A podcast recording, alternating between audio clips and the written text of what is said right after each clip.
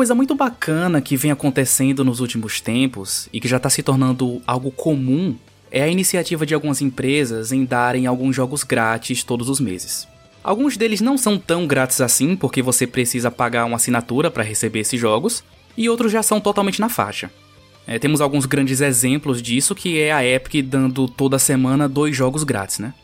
Você pode até discordar um pouco da qualidade desses jogos, mas como dizia o ditado, de graça até injeção na testa, né? Você, Johnny, costuma dar uma chance para esses jogos ou simplesmente você pega e deixa lá pegando poeira na sua biblioteca? Ah, depende do jogo, né? Quando eu peguei GTA V, por exemplo, eu fiquei na expectativa de quando eu tiver um computadorzinho melhor para poder rodar o jogo tranquilo, sabe? Tem muito jogo que eu, que eu pego, compro quando tá de graça. Quer dizer, compro entre aspas, né? Eu, eu adquiro quando tá de graça pra deixar pra quando eu tiver um PC melhor. Eventualmente, se você olhar minha, minha biblioteca de jogos, você vai ver que a maioria dos jogos que eu costumo jogar são jogos que muito provavelmente rodariam no PlayStation 3. Geralmente, eu nunca liguei para esses jogos que são dados de graça nessas plataformas. Eu pegava porque, ah, tá de graça, né? Custa nada aqui, dois cliques. Só que aí eu pensei, poxa, deixa eu dar uma olhada nesse oceano de jogos que eu pego de graça todos os meses para ver se tem alguma coisa que me interessa. E olha, teve um jogo em específico que me chamou tanto a atenção, que foi tão intrigante e tão divertido descobrir o que esse jogo é, que eu não poderia deixar de eternizá-lo aqui em um patch. Mas antes de falar do jogo que eu escolhi hoje, eu queria fazer um cenário hipotético aqui com você, Johnny. Primeiro eu perguntei se você liga para esses jogos que são dados gratuitamente todos os meses, e agora eu te pergunto uma coisa. Imagine que um belo dia alguém toca a campanha da sua casa e te entrega uma caixa de papelão cheia de jogos e fala: se vire aí. Você não sabe nada sobre nenhum desses jogos e a única coisa que você tem como parâmetro de escolha é o nome e a capa deles. O que é que te faria escolher um desses jogos? Nossa, provavelmente a arte ou, ou o título, alguma coisa do tipo. É só o que eu tenho para ver, né? Quem sabe a sinopse atrás, né? É, quem sabe, às vezes vem uma. os jogos antigos vinham com uma cartinhazinha. E olha, foi exatamente esse o meu sentimento. Porque no meio daquela vastidão de jogos, eu me deparei com um que me chamou muito a atenção justamente pelo nome. E o jogo que eu vou trazer hoje é I Have No Mouth and I Must Scream. Ou em português, Eu Não Tenho Boca e Preciso Gritar. E aí, quando eu vi esse nome, eu pensei, cara, que nome legal, velho. É misterioso, é intrigante e, e eu preciso saber do que esse jogo se trata. E aí lá foi o Kevin, todo serelepe pimposo, saltitante pelas calçadas, né? Procurar saber do que se trata esse jogo. A única coisa que eu sabia sobre esse jogo é que ele é um adventure point and click lançado em 1995. E aí, tal qual foi a minha surpresa ao descobrir que esse jogo é baseado num conto lançado em 1967. Nossa! E aí, quando eu descobri que esse jogo é baseado num conto, eu pensei: hum, tem leite nessa vaca. E aí, para fazer jus ao meu papel de arqueólogo do mundo dos games, eu fui pesquisar do que se tratava esse conto. A mente por trás dessa história é um cara chamado Harlan Ellison. E quando ele estava escrevendo esse conto, ele mostrou as primeiras seis páginas que ele tinha escrito ali, meio que só como um rascunho, para um outro amigo seu, chamado Frederick Poe. E Frederick gostou tanto dessa história que ele chegou pro Ellison e falou: Cara, você tem que terminar essa história, custe o que custar. E aí Ellison voltou para casa e em apenas uma noite ele conseguiu terminar esse conto. Dando origem a uma das histórias de ficção científica mais importante de todos os tempos. Mas do que, que se trata exatamente essa história? Eu Não Tenho Boca e Preciso Gritar é um conto pós-apocalíptico de ficção científica que conta a história de uma inteligência artificial chamada AM, que foi criada durante a Guerra Fria e que se voltou contra a humanidade. E quando a AM se voltou né, contra a humanidade, ele criou um ódio tão doentio que ele dizimou completamente a raça humana e deixou apenas cinco pessoas vivas. A Amy modificou essas pessoas geneticamente para que elas fossem imortais e para que ele pudesse escravizá-las aí por toda a eternidade. E o conto de 67, ele narra um pouco do dia a dia dessas pessoas sendo escravizadas tanto fisicamente quanto psicologicamente por Amy. O conto em si, ele é bem curto. Eu acho que ele tem mais ou menos 12 páginas. E como Ellison escreveu isso em apenas uma noite, anos depois ele sentiu a necessidade de expandir essa história e esse universo. E foi daí que veio a ideia para o jogo, que foi lançado em 95. Só que o primeiro problema que ele encontrou é que como é que você vai converter uma história de 12 páginas em um jogo? Esse jogo ele teria que ser super curto, né? Depende. Vou te dar um exemplo. O chamado de Cthulhu é um conto, velho. Então, o lance é que você pode colocar é, mecânicas e gameplays e coisas que vão estender essa história, e você pode pegar só o conceito dessa história e expandir ela. Isso, isso. Só que um outro problema também é que Ellison nem gostava de videogames. A ideia de criar um jogo baseado em sua história veio de outras pessoas. E aí a solução que ele encontrou para resolver esse problema é não contar a mesma história do, do conto. O jogo ele tem cinco protagonistas principais, que são os mesmos do conto, que é o Ted, Gorister, Barry, Nindok e Ellen. E para cada um desses personagens você vai ter uma mini campanha que vai contar um pouco mais da história pessoal de cada um, dando mais profundidade a eles, que é uma coisa que não existia no conto original, né? Porque basicamente o conto ele narra um dia do AM torturando essas pessoas.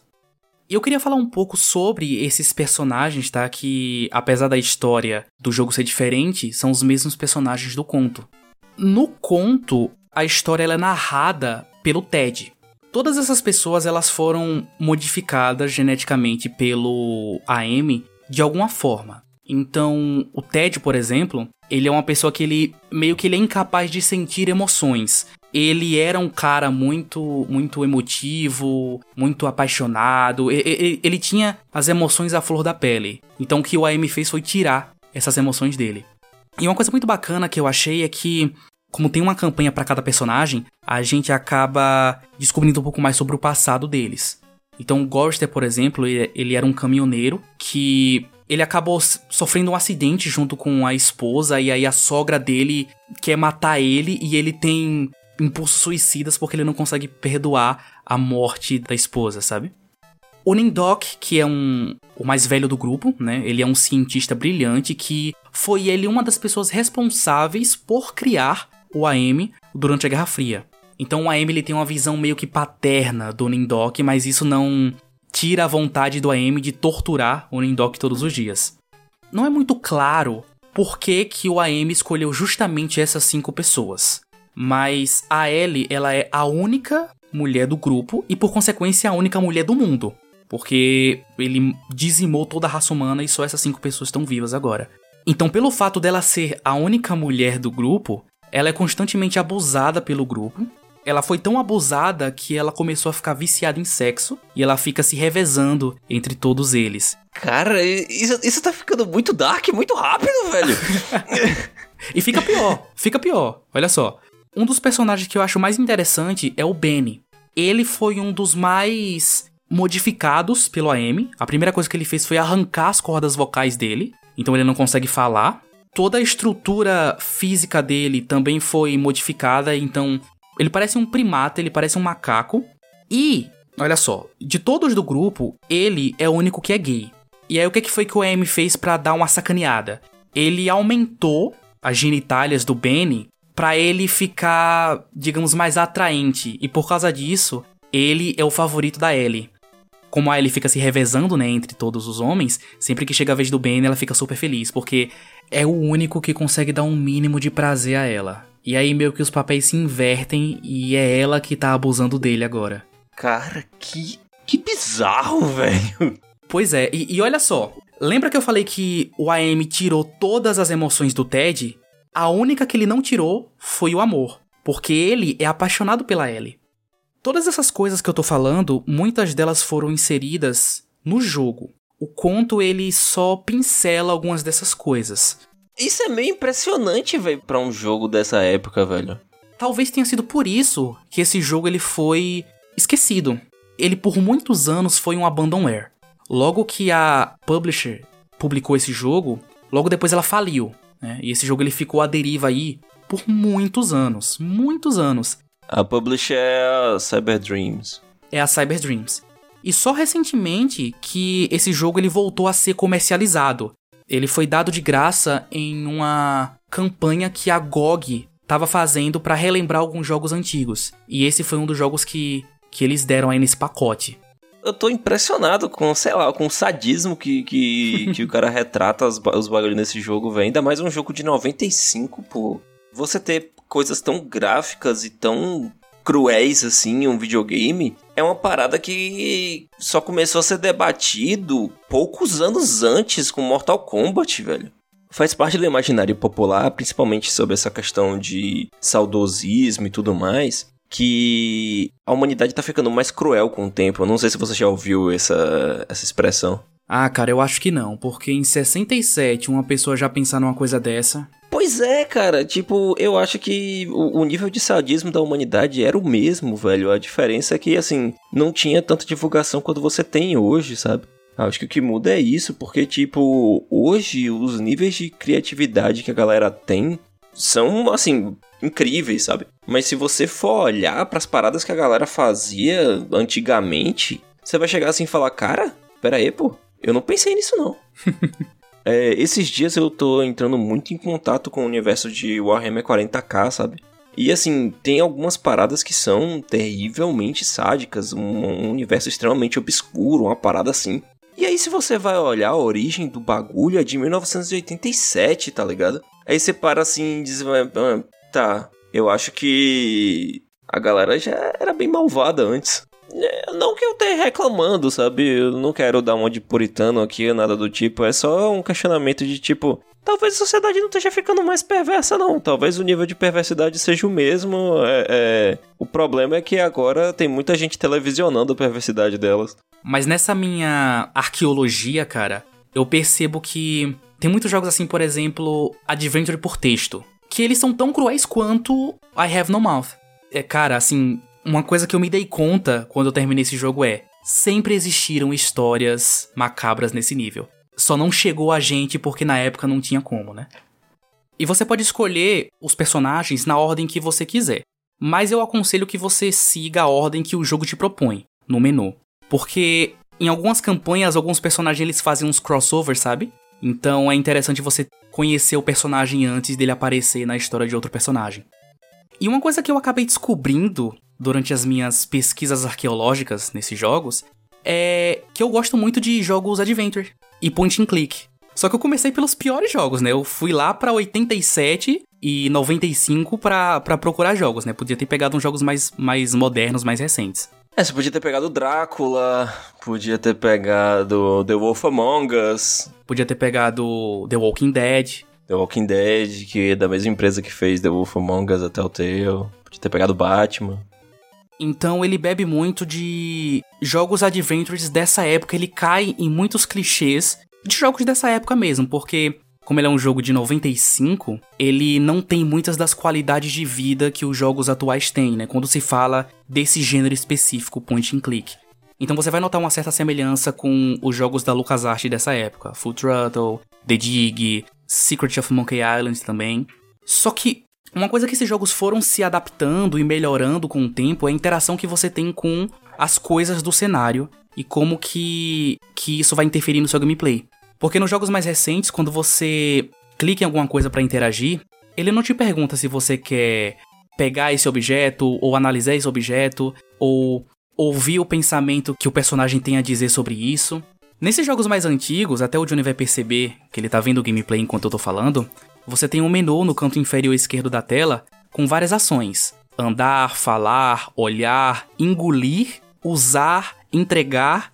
Então, esse para mim já é o primeiro problema do jogo. Ele é muito não intuitivo, porque além de você ter que descobrir o que que num cenário é interagível, você também tem que sacar o que é que você tem que fazer com aquele objeto.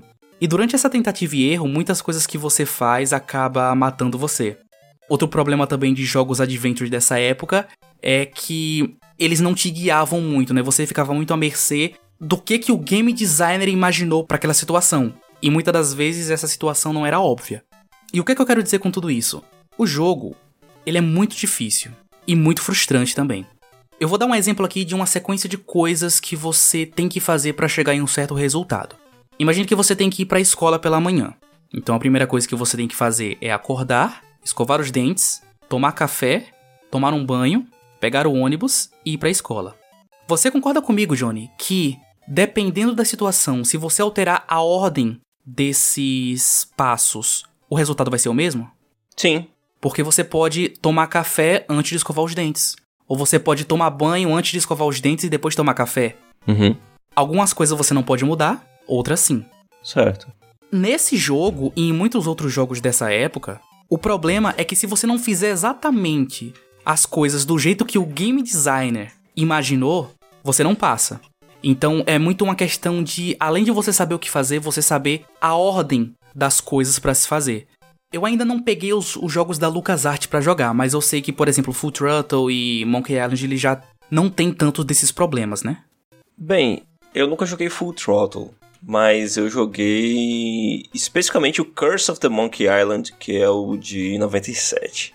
E assim, aparentemente não tem esse problema, né? Eu não lembro de ter coisas desse tipo. Obviamente tem um ou outro problema de ordenação das atitudes, mas assim, nada que quebre o jogo, sabe? Eu acho que faz muito sentido a forma como o, o, o jogo ele é, ele é feito. Com exceção de alguns quebra-cabeças que, que são, assim, completamente inusitados, mas nada do que você, assim, não sair experimentando tudo que tem no seu inventário não funcione, entendeu? Nossa, você chegou no ponto, Johnny. Você chegou onde eu queria chegar, que é os puzzles desse jogo. Os puzzles desse jogo não fazem sentido nenhum. Porque assim, quando você faz um puzzle, para você, a resolução desse puzzle é muito óbvia, não é? Porque foi você que fez. Agora, para uma outra pessoa, provavelmente não vai ser. E acho que eles esqueceram disso quando estavam projetando os puzzles desse jogo, porque nenhum deles faz sentido. Na teoria, esse jogo ele é curto. Se você souber tudo o que tem para fazer, você zera ele em umas 3 horas. Mas eu demorei 3 semanas para terminar. Eu digo a você, não foi divertido porque ele é um jogo muito injusto. Eu vou dar um exemplo de um puzzle que você tem que encontrar uma passagem secreta para pegar um certo item. Tudo bem, a passagem secreta então não é para você achar tão facilmente assim. E aí você observa o cenário, você investiga e você não encontra absolutamente nada que te indique onde essa passagem é. E qual é a resolução desse puzzle? Você tem que dar descarga três vezes e aí o personagem vai ser teletransportado pro lugar que você tem que chegar. Tá de sacanagem. Sim. E esse é o primeiro puzzle do jogo. É o primeiro puzzle. Na, na minha família, a gente tem uma. A gente tem um ditado que você precisa ser formado, ter graduação, ter doutorado, ter um bocado de coisa só para você ter capacidade de falar essa frase aqui. Uma coisa é uma coisa, outra coisa é outra coisa. Completamente diferente. Mas, meu amigo. pois é. E assim, eu diria que é melhor você assistir do que você jogar. A única coisa que salva esse jogo é a história que ele tá contando. O conto de, de 67 é uma história que ela ela moldou muito do que seria as histórias de ficção científica dali para frente. O jogo, ele foi escrito, né, pela mesma pessoa que fez o conto. E uma curiosidade, a Amy, né, que é essa inteligência artificial, quem dubla ela é o próprio Ellison, o próprio dono da, da história tá envolvido também nesse jogo, sabe? Só que assim, o cara não gosta de videogames. Então ele escreveu a história ali e falou: Ah, essa é a parte de jogar aí é com vocês aí. E o resultado disso é um jogo que tem uma história incrível, mas que é quase impossível de jogar se você não pesquisar alguma coisa na internet. Cara, eu, eu vou te dizer. Eu tenho uma opinião impopular a respeito, principalmente de jogos antigos. Que é o seguinte: no passado, os jogos eles não faziam muito sentido não. Eu tenho uma leve impressão de que era algum modelo de negócio no qual os jogos faziam, os caras faziam jogos difíceis propositalmente para poder vender as revistas dando a solução dos puzzles. É a minha teoria, porque não é possível, cara. Tem umas paradas assim que não, não, não tem como. E, e no Brasil, eu acho que isso se tornava ainda mais imperativo, porque até os anos 90, até os anos 2000, não era todo mundo que sabia falar inglês. Então você tinha dois problemas: você tinha que resolver o puzzle e você tinha que decodificar o que estava escrito ali. era uma parada que até Silent Hill sofria um pouco na época também, né? Cara, eu vou te dizer uma coisa. Eu joguei com os meus com meus primos, é, porque na época você jogar era uma parada, um evento social, entendeu? Era uma parada em família. Aí jogava eu, os meus primos, uma galera, vinha o vizinho também, todo mundo jogava Silent Hill junto. É Silent Hill 1. E aí no Silent Hill tem um, um puzzle, que é um piano, que você tem que tocar as teclas mudas. E assim, tem um poema que acompanha esse piano, que se você ler o poema, você meio que tem uma dica do que você precisa fazer para você tocar as notas e tal. Só que o poema tava todo em inglês e assim, a gente já não entendia direito inglês, ainda mais poesia em inglês. Porque tem toda essa questão de figura de linguagem, a gente leu para aquele negócio e falou assim: "Cara, a gente não entendeu nada". A gente pegou e falou assim: "Ah, quer saber de uma? Vamos tocar todas as teclas de maneira aleatória até a gente acertar". Meu amigo, a gente levou sem brincadeira, uns três meses. Eu tive um brother que ele pegou o, o, Ele tinha um caderno e ele foi numerando as teclas que a gente precisava tocar. E ele foi testando todas as combinações possíveis de tecla até acertar, cara. Meu amigo, brasileiro é uma raça ruim. Quando a gente se propõe a, a, a resolver um bagulho, a gente resolve. Mesmo que seja da maneira mais ineficiente possível. Pois é, porque devem ser, eu, se eu não me engano, são, são quatro ou, ou cinco teclas que são mudas Quantas combinações isso não dá, né? A ordem importa também, né? A ordem importa. Isso diz um pouco sobre a forma como os jogos eram projetados até o iníciozinho dos anos 2000, que assim, é, não era um pessoal que pensava muito em termos de jogabilidade ou de ser intuitivo para o jogador ou algo do tipo eu vejo muito jogo antigo que, assim, tem algumas coisas, algumas mecânicas que parece muito mais uma piada interna para os desenvolvedores do que uma parada que foi especialmente projetada para o consumidor final, sabe? Você ter que dar descarga três vezes, eu acho que é uma piada. É uma piada, cara. E não tem nada dando uma dica para isso. Cara, tem também um, um, uma segunda camada nisso aí que é o inglês, né? Ele foi um jogo escrito por um, um literário, né? Então a linguagem dele é difícil. Ele tem muita muita figura de linguagem mesmo para as coisas. Então pode ser que tenha dado uma dica e eu não consegui pegar, sabe? E isso é no jogo inteiro. O, o, o AM, ela é muito metida a intelectual, sabe? O que me admira muito, considerando a, a origem do, do vilão. e assim, como eu disse, se por algum acaso você quiser correr atrás desse jogo, eu não recomendo você jogar. É melhor você assistir do que você jogar, porque a única coisa que presta nessa jossa é a história que ele tá contando. Porque ela é uma expansão, ela é uma, uma atualização de uma grande história que revolucionou a, a ficção científica. E assim, eu não tenho boca e preciso gritar. É um clássico da literatura de ficção científica, que influenciou diversas outras obras, incluindo Matrix e Exterminador do Futuro. E é uma obra que ela pode ser consumida de diversas formas, tá? Se você não quiser jogar o jogo, você pode ler o conto. Assim, o conto ele nunca foi traduzido para português oficialmente. Mas se você colocar no Google Eu não tenho boca e preciso gritar, o primeiro link que vai aparecer é um PDF de uma tradução de fã, uma boa tradução inclusive, que você pode ler. Ele é curto, ele tem mais ou menos umas 12 páginas, então rapidinho você consome essa história. Se você não quiser ler o conto, você pode ler a revista em quadrinhos, que foi lançada um tempo depois. Se você não quiser ler a revista em quadrinhos, você pode ouvir o audiodrama em português, feito pelo Felipe, lá do canal Dossiê do Felipe, que é muito bom inclusive. Ela é uma história muito pesada, então pense bem se é esse tipo de história que você quer consumir, porque ela vai ferrar sua cabeça. Mas mesmo se você quiser correr atrás dessa história, eu garanto que você não vai se arrepender. E você vai notar a influência dela em muitas outras coisas que provavelmente você consome hoje em dia. Então é isso. Eu não tenho boca e preciso gritar.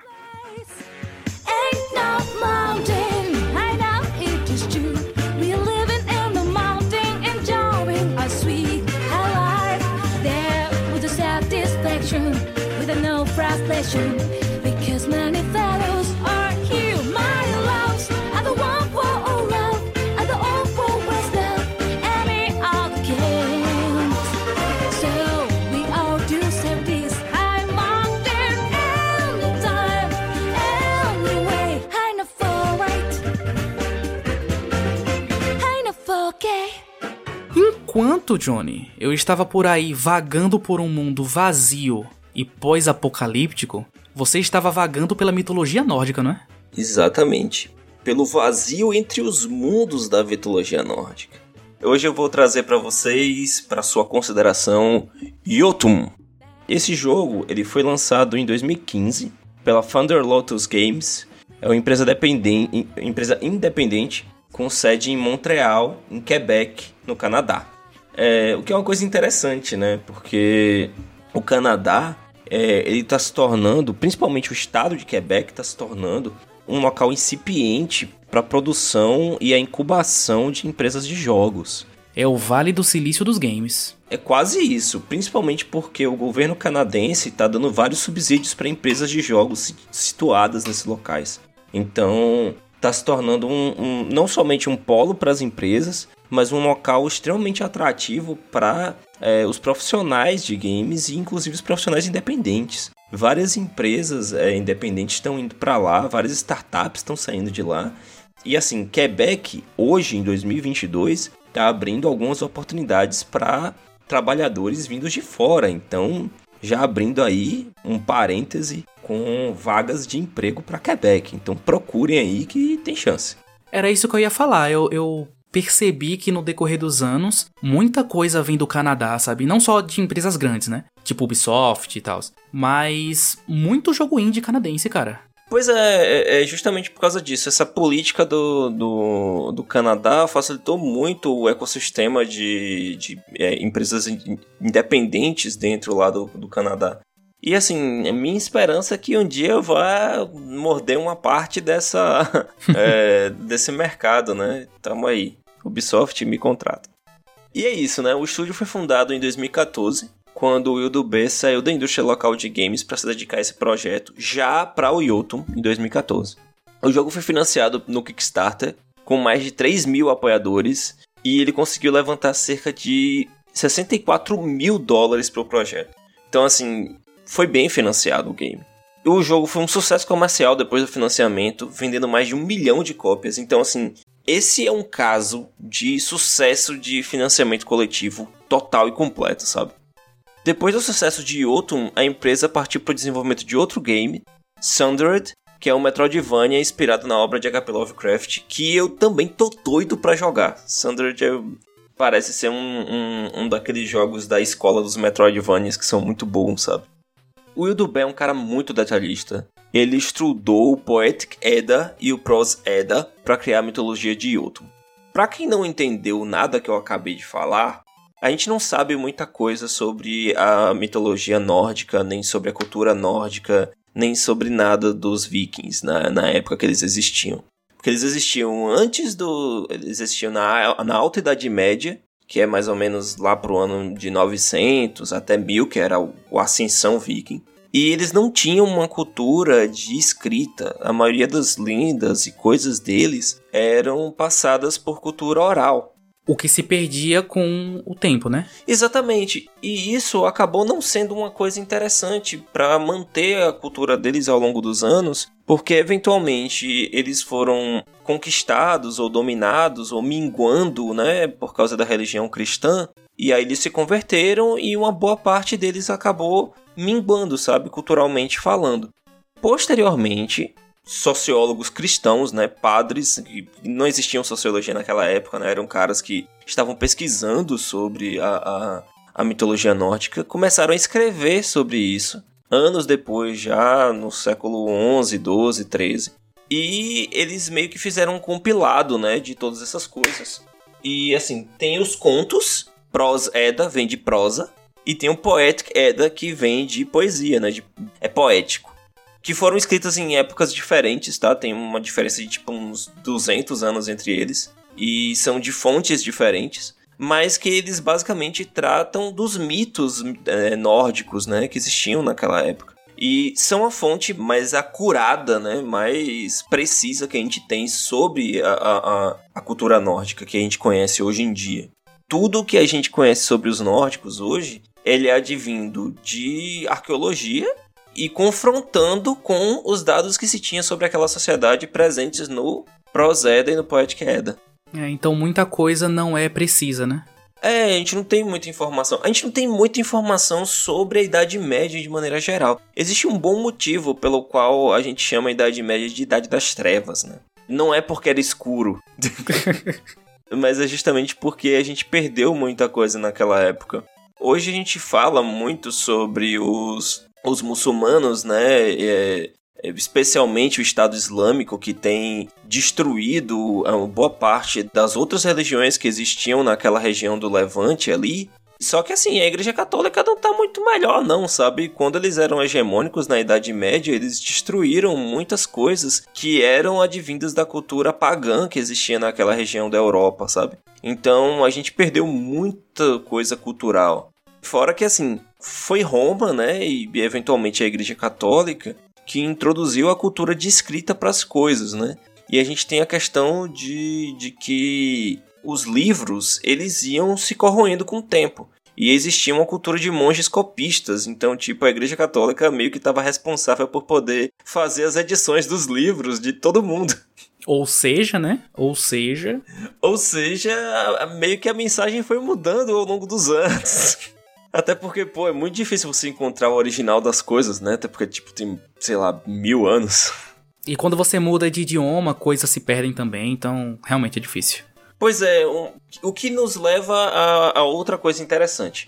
O Udubé, ele, como, como eu falei, ele se baseou no Poetic Edda e no Prose Edda para criar a mitologia de Jotun. O que já é um diferencial pro game, porque Jotun, ele poderia ser anexado à mitologia nórdica sem precisar mudar nada do canon original. Tipo, diferente de, de God of War, que se você for fazer um contraste com o que está escrito na, na mitologia nórdica, você vai ter que fazer uma cacetada de concessões. Se você quiser chegar assim, ah, agora no Proseda tem a história de fora de Jotun. Não muda quase nada, sabe? Então ele é um jogo que ele poderia ser passado em sala de aula como uma lição de casa. Provavelmente, provavelmente. É, um, é uma lição de história esse, esse game, sabe? Diferente de Assassin's Creed Valhalla. Ah, Assassin's Creed Valhalla é uma piada, cara. É uma piada. Tem vídeos dos caras que são especialistas em, em, mitologia nórdica e aí eles foram analisar Assassin's Creed Valhalla. Aí os caras falaram: olha, eles me consultaram, mas eles não aproveitaram nada do que eu disse. É, você disse isso aqui, mas eu acho que vai ser melhor desse jeito.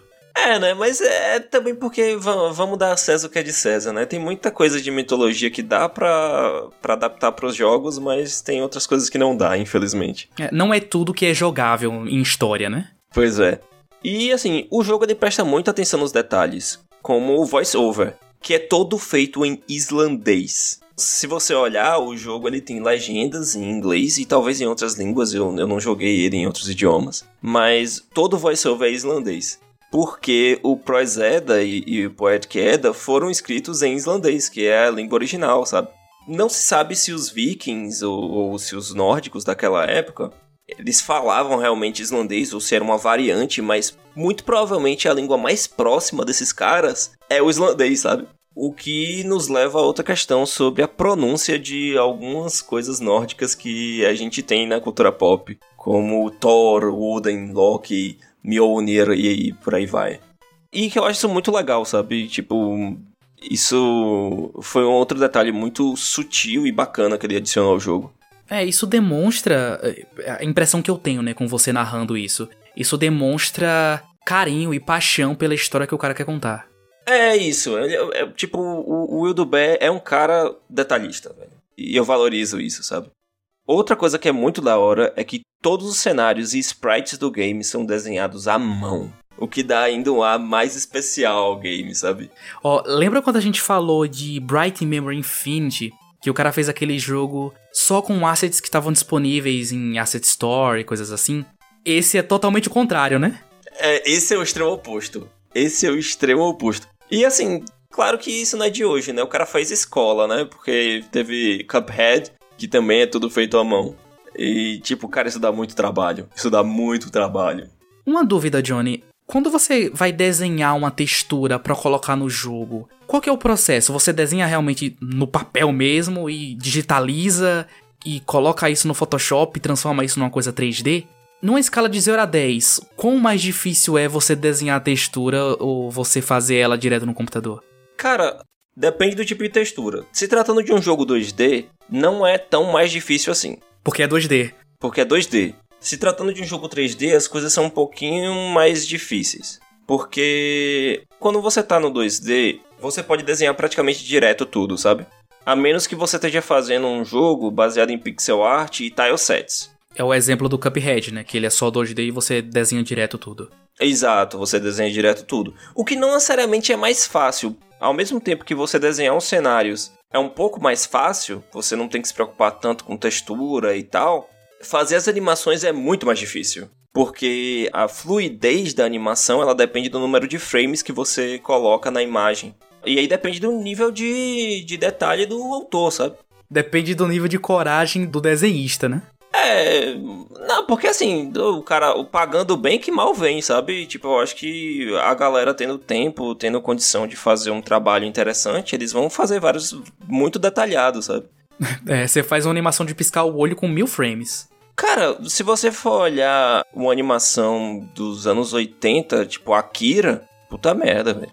Ele não é tipo 40 e tantos frames por segundo? Uma parada dessa? Eu não lembro, mas é, é uma parada que foi feito tudo à mão. Tudo à mão. E foi uma época que a galera já tava utilizando outras tecnologias para poder começar a fazer animação, sabe? E o que é que isso gera, na minha impressão? Gera coisas que resistem ao tempo. Akira é lindo até hoje. As coisas que, que são feitas de uma maneira mais analógica geralmente envelhecem melhor, sabe? É que nem Star Wars. Se você for perceber, os primeiros filmes eles usavam muito mais efeitos práticos do que CG. E aí, na segunda trilogia, eles usaram uma, uma cacetada de CG, de, de, de, de é, computação gráfica e tal. E aí você assiste os filmes mais antigos e os mais novos e você percebe que os mais novos envelheceram pior do que os mais antigos. Justamente porque o CG é datado e, as, e os efeitos práticos não. O jogo se trata de um game de ação e aventura em 2D, em perspectiva isométrica, a la Legend of Zelda Link to the Past do Super NES. No jogo a gente pode andar, desviar, usar poderes, temos um ataque rápido e um ataque forte. Nele, a gente incorpora o papel da Fora, uma guerreira viking que se afoga quando seu barco afunda e acaba perdendo seu machado, recebendo assim uma morte desonrosa e perdendo a sua ida para o Valhalla. É porque pros vikings o único jeito de você morrer de uma forma honrosa é em combate, né? Isso, em combate com a sua arma em mãos. Se você morrer sem sua arma em mãos, as valquírias não levam você pro Valhalla. Por isso que o Kratos enrolou as correntes no braço, né? é, é, é, isso. Pra nunca perder a arma. O que é uma coisa interessante, né? Tem uma, tem uma referência a, a você ter algumas armas presas no braço, mas era através de uma corda, tá? Não era, não era acorrentado, é, queimado na pele, não. Fundido na pele. É, não. Só que ao invés dela ir direto pra Hell, os deuses resolveram dar uma segunda chance para fora. Em vez dela ir para Helheim, fora ela acorda no vazio entre os reinos, o Gnungagap. E lá ela recebe instruções que ela deve derrotar os inimigos dos deuses, os Jotun. Se escreve Jotun, mas se pronuncia Jotun, tá? E só assim que ela poderá provar o seu valor e adentrar o Valhalla. Esse vazio entre os mundos é tipo um limbo, não é isso? Cara, se você for olhar para a mitologia nórdica, a Terra, o planeta e os reinos, eles foram feitos do crânio de um gigante. O Odin e os irmãos dele, o Bor e os outros caras, eles mataram esse gigante e o crânio dele virou Midgard e o resto do corpo dele deu origem a Yggdrasil. Esse gigante, ele mora no Gnungagap. Então, tipo, o Gnungagap é tudo que tá fora dos reinos. Então, tipo, não é exatamente o limbo, é como se fosse o espaço, sabe? Então, fora, ela não enfrentará os desafios desarmada, no entanto. Ela vai acompanhada do seu fiel machado e com os poderes dos deuses que ela encontra pelo caminho, né? Ela tem que enfrentar os Jotun em cada um dos seus respectivos domínios, os reinos, né? É, durante o jogo, ele, o jogador encontra altares para os deuses que concedem poderes. Algumas frutas especiais que concedem upgrades para sua vida e magia, e fontes do conhecimento, onde ela pode se encontrar com Mimir e salvar o seu progresso. Então você tá me dizendo que vai chegar uma hora que ela vai andar com a cabeça presa na cintura. Não exatamente. O Mimir, na verdade, ele é, uma, ele é como se fosse uma fonte que chora sangue e é uma cabeça. E aí você salva seu progresso lá. Exatamente. O Mimir, ele é uma figura assim muito presente na mitologia nórdica. Ele é o cara mais esperto de, de todos os reinos. E ele é o cara responsável por dar o conhecimento a Odin. E é com ele que o Odin troca o olho. Não tem o, o lance do Odin trocar o, o, o, olho pelo conhecimento? Ele troca esse olho com o Mimir. Tanto que o, o, God of War, ele usa a licença poética dele para dizer que o Mimir, ele foi punido pelo Odin para poder ele virar aquela árvore lá. Mas é, na mitologia ele só é referenciado como uma cabeça. Ninguém sabe como ele perdeu o corpo. O que, é que eu posso dizer sobre Jotun? Cara, os cenários são lindos e diversos. O jogo possui alguns quebra-cabeças interessantes e inovadores. Mas não é nada do tipo da descarga três vezes, né? Definitivamente não. Todos os quebra-cabeças fazem total sentido. Os inimigos eles não são muitos, mas eles são bem chatinhos. Mas o que realmente chama a atenção nesse jogo são os chefes. Esse jogo tem chefes e lutas de chefes tão interessantes que o jogo ele tem um, um modo boss rush só para você enfrentar os chefes. Porque ele sabia que era a melhor parte do jogo. Exatamente. Eu não poderia dizer melhor.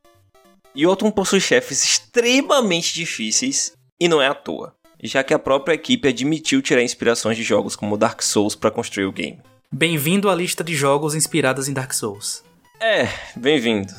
As batalhas são intensas e são desafiadoras. O jogo ainda conta com o modo Valhalla, como eu já falei, que é um boss rush, e definitivamente eu não tenho certeza se eu seria capaz de completar. Porque o jogo ele já é difícil, imagina com boss rush. Não, obrigado, prefiro viver. o jogo é difícil, mas isso trabalha a favor do game. Porque assim, eu terminei o jogo com mais ou menos de 6 a 7 horas de gameplay. Um jogador menos habilidoso que eu não levaria mais de 10 horas para concluir o jogo. Então, tipo, o jogo é curto. E o fato dele ser difícil garante mais algumas horas pro game, sabe? Aí cabe a você avaliar se essa esticada que o jogo dá compensa, né? Porque eu, por exemplo, não não ia me apetecer esse lance do jogo ser difícil para esticar um pouco mais. Cara, mas é que tá. O fato dele ser curto e ser difícil combina, porque o jogo ele acaba antes que a dificuldade se torne insuportável, sabe? Sabe aquele lance tipo, nossa, só mais um, só mais um, e aí de repente acabou e você fica assim, nossa, eu consegui terminar esse jogo. Nossa, não tem mais um? Pois é, tipo, é, eu, eu achei legal isso, sabe? O, o design dos, dos, dos deuses também é muito da hora. Inclusive, eles são respeitosos com as descrições mitológicas deles. Tipo, você sabe qual é a única descrição que tem do Thor na, no Prozeda e no Poetic Edda? Cara, eu vou chutar aqui alguma coisa com cabelo. Definitivamente é alguma coisa com cabelo. Ah, barba. Também, ele também é, é barbudo. Ah, sei lá, ele tem muito pelo no corpo. Hum, não, ele é ruivo. ah, tá. O que não faz sentido nenhum se a gente pegar os Thors que a gente tem por aí, né? Pois é, né? Tipo, se você for olhar pro Thor da Marvel, ele é mó ariano, tá? Mas, tipo, não, cara, Thor, é, nas descrições mitológicas dele, a única coisa que diz é que ele tem uma cabeleira ruiva e assanhada. É, é a única descrição dele. Não fala se ele é. Tipo, ele é claro, ele é muito forte, porque ele carrega o martelo mais pesado feito pelos anões, que é o Mjolnir. Mas além dele ser forte, dele conseguir comer um boi como aperitivo e, e ele ser ruivo, não tem muita descrição física dele. E a única descrição que tem, os caras não foram fiéis na Marvel. Pois é, né? Ponto pra God of War. Que ele tá barrigudo, mas ele tá ruivo. Até porque, cá entre nós, você imaginaria que um crossfiteiro conseguiria comer um boi inteiro, pai? Como aperitivo? Uh -uh. O jogo ele teve média 8 nas reviews mundiais. Pra mim, é um jogo excelente. Ele tem alguns probleminhas com frame cycle lento. O que é que isso quer dizer? Quer dizer que tem algumas animações, quando você aperta o botão, que a fora ela fica parada por muito tempo. Até terminar a animação, sabe? E aí ela fica vulnerável nesse meio tempo. É, Johnny, o seu problema com frame de animação. E é o mesmo problema do God of War 2, né? Do counter lá, que tem muito frame. Exatamente. Exata... Só que nesse caso aí é o problema do ataque forte. Não é, do, não é da defesa, porque esse jogo ele é mais baseado em esquiva. O que torna o jogo meio difícil de se acostumar, sabe? Ele tem alguns probleminhas de hitbox, sabe? Tipo, você bate em um lugar e pega em outro, ou você é, bate em um lugar que deveria bater e não bate. Mas será que o problema disso não é porque de vez em quando a câmera se afasta demais e o jogo se embanana? Não, não, não é isso não principalmente nos momentos de puzzles. Eu acho que é por causa da forma como o cenário foi feito mesmo, sabe? Como o cenário foi feito todo à mão, é muito difícil você fazer hitbox eficientes para ele, sabe? Porque o hitbox, né, para quem não sabe, ele não toma o formato exatamente do sprite que você coloca no game. Normalmente hitboxes são, como o nome fala, caixas. Ou cilindros. Ou cilindros, né? A depender se o jogo for 2D ou 3D. Justamente por causa disso, a depender do quão fidedigno é o hitbox que você tem, o objeto que você está querendo representar, às vezes ele simplesmente não bate. Ele tem interpenetração, deveria ter é uma detecção de colisão ali, só que ele não colide porque, enfim, não foi bem projetado, sabe? Mas assim, é, são poucas coisas, sabe? Eu, como palestrinha, eu tenho algumas críticas pessoais ao arsenal e a vestimenta da Fora. É porque eu sou palestrinha, eu sou chato. Porque assim, a Fora ela usa um machado duplo. E machados duplos, eles não são muito comuns na história, sabe? Principalmente entre os vikings.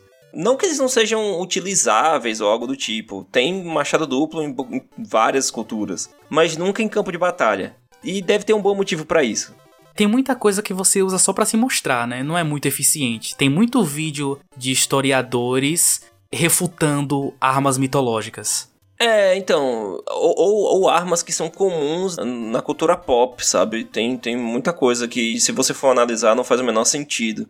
Tipo, tem vários machados que tem duas, que tem duas cabeças, sabe? É machado duplo. Mas eles não. Geralmente eles não são de campo de batalha, eles são para cortar lenha, sabe? É meio esquisito essa arma para fora. Mas considerando que ela tá utilizando para poder matar gigantes e geralmente na história quando as pessoas não sabem o que é que significa aquele uma coisa eles dizem que é cerimonial, tem vários machados duplos cerimoniais na história. Se você quiser dar um desconto pro jogo, ela corta muita muitas árvores, né, para abrir caminho. É, ela corta muita coisa. Ela corta muita coisa. Não só árvores. E a outra coisa que eu achei meio esquisito na, na vestimenta dela é que ela tem uns chifres de cervo no elmo e, sinceramente, não me parece algo que um viking usaria. Isso aí é referência a Skyrim. Talvez, talvez. É, até porque, assim, vikings, ao contrário do imaginário popular, eles não usavam chifres nos elmos. Muito provavelmente, se você for olhar a armadura, a vestimenta dos povos vizinhos, tipo os, os germânicos e britânicos, saxões e tal, eles meio que vestiam mais ou menos as mesmas armas e armaduras, sabe? Para falar a verdade, uma coisa que as pessoas não sabem é que os, uh, uh, os vikings e os nórdicos eles eram muito famosos por terem espadas bem feitas. Todo mundo associa viking a machado e tal, mas tipo, esses caras eles gostavam muito de espadas bem feitas. Coisa de, de chifre de cervo no elmo não me parece coisa de viking, parece coisa de celta. É, e deixa isso aí pra Senua. É, enfim, mas eu não estrago o game, sabe? Eu que, eu que sou chato, eu tô sendo muito chato com relação a isso. Tá procurando pelo em ovo. É, então, tipo, não liguem para essas minhas críticas, porque essas críticas são pessoais minhas, tá? O jogo vale muito a pena. Desenterrando as cilindradas do, do, do, do motográfico.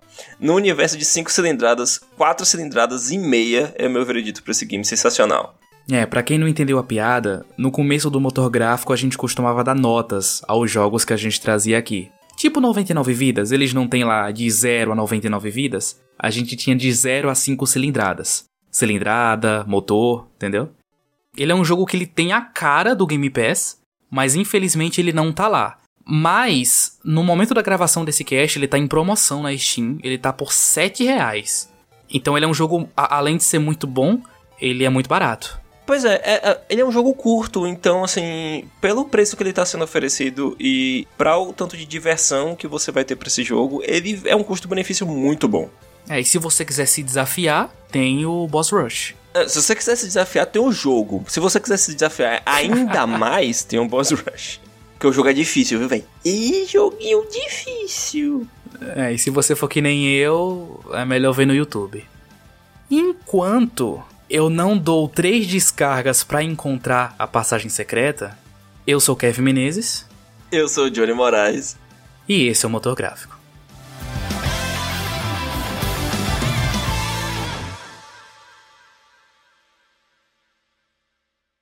Existem superfícies refletoras aqui por baixo. Eu vou me descrever como me vejo. Eu sou uma espécie de imensa gelatina flácida, toda roliça sem boca, com buracos brancos palpitantes, cheios de serração, onde antes tinha olhos. Apêndices elásticos que antigamente serviam de braços volumes arredondados, verdadeiras corcundas sem pernas, de matéria mole e escorregadia. Eu deixo um rastro úmido por onde passo. Manchas de um cinza doentio, assustador, surgem e somem na minha superfície, como se possuísse raios de luz no meu interior. Por fora, um idiota. Me arrasto pelos cantos, um troço que jamais poderia ter sido gente. Uma coisa cujo aspecto é uma aberração tão grotesca que a vaga semelhança com qualquer maneira humana se torna ainda mais obscena. E por dentro, sozinho, aqui, vivendo debaixo da terra, no fundo do mar, nas entranhas de AM, que nós criamos porque usávamos muito mal o tempo que tínhamos e de certo sabíamos inconscientemente que seria capaz de se sair melhor. Pelo menos os quatro estão salvos, afinal. A Amy vai ficar ainda mais furioso por causa disso, o que me deixa mais contente. E no entanto, a Amy venceu. Simplesmente, ele teve a sua vingança. Eu não tenho boca. E eu preciso gritar.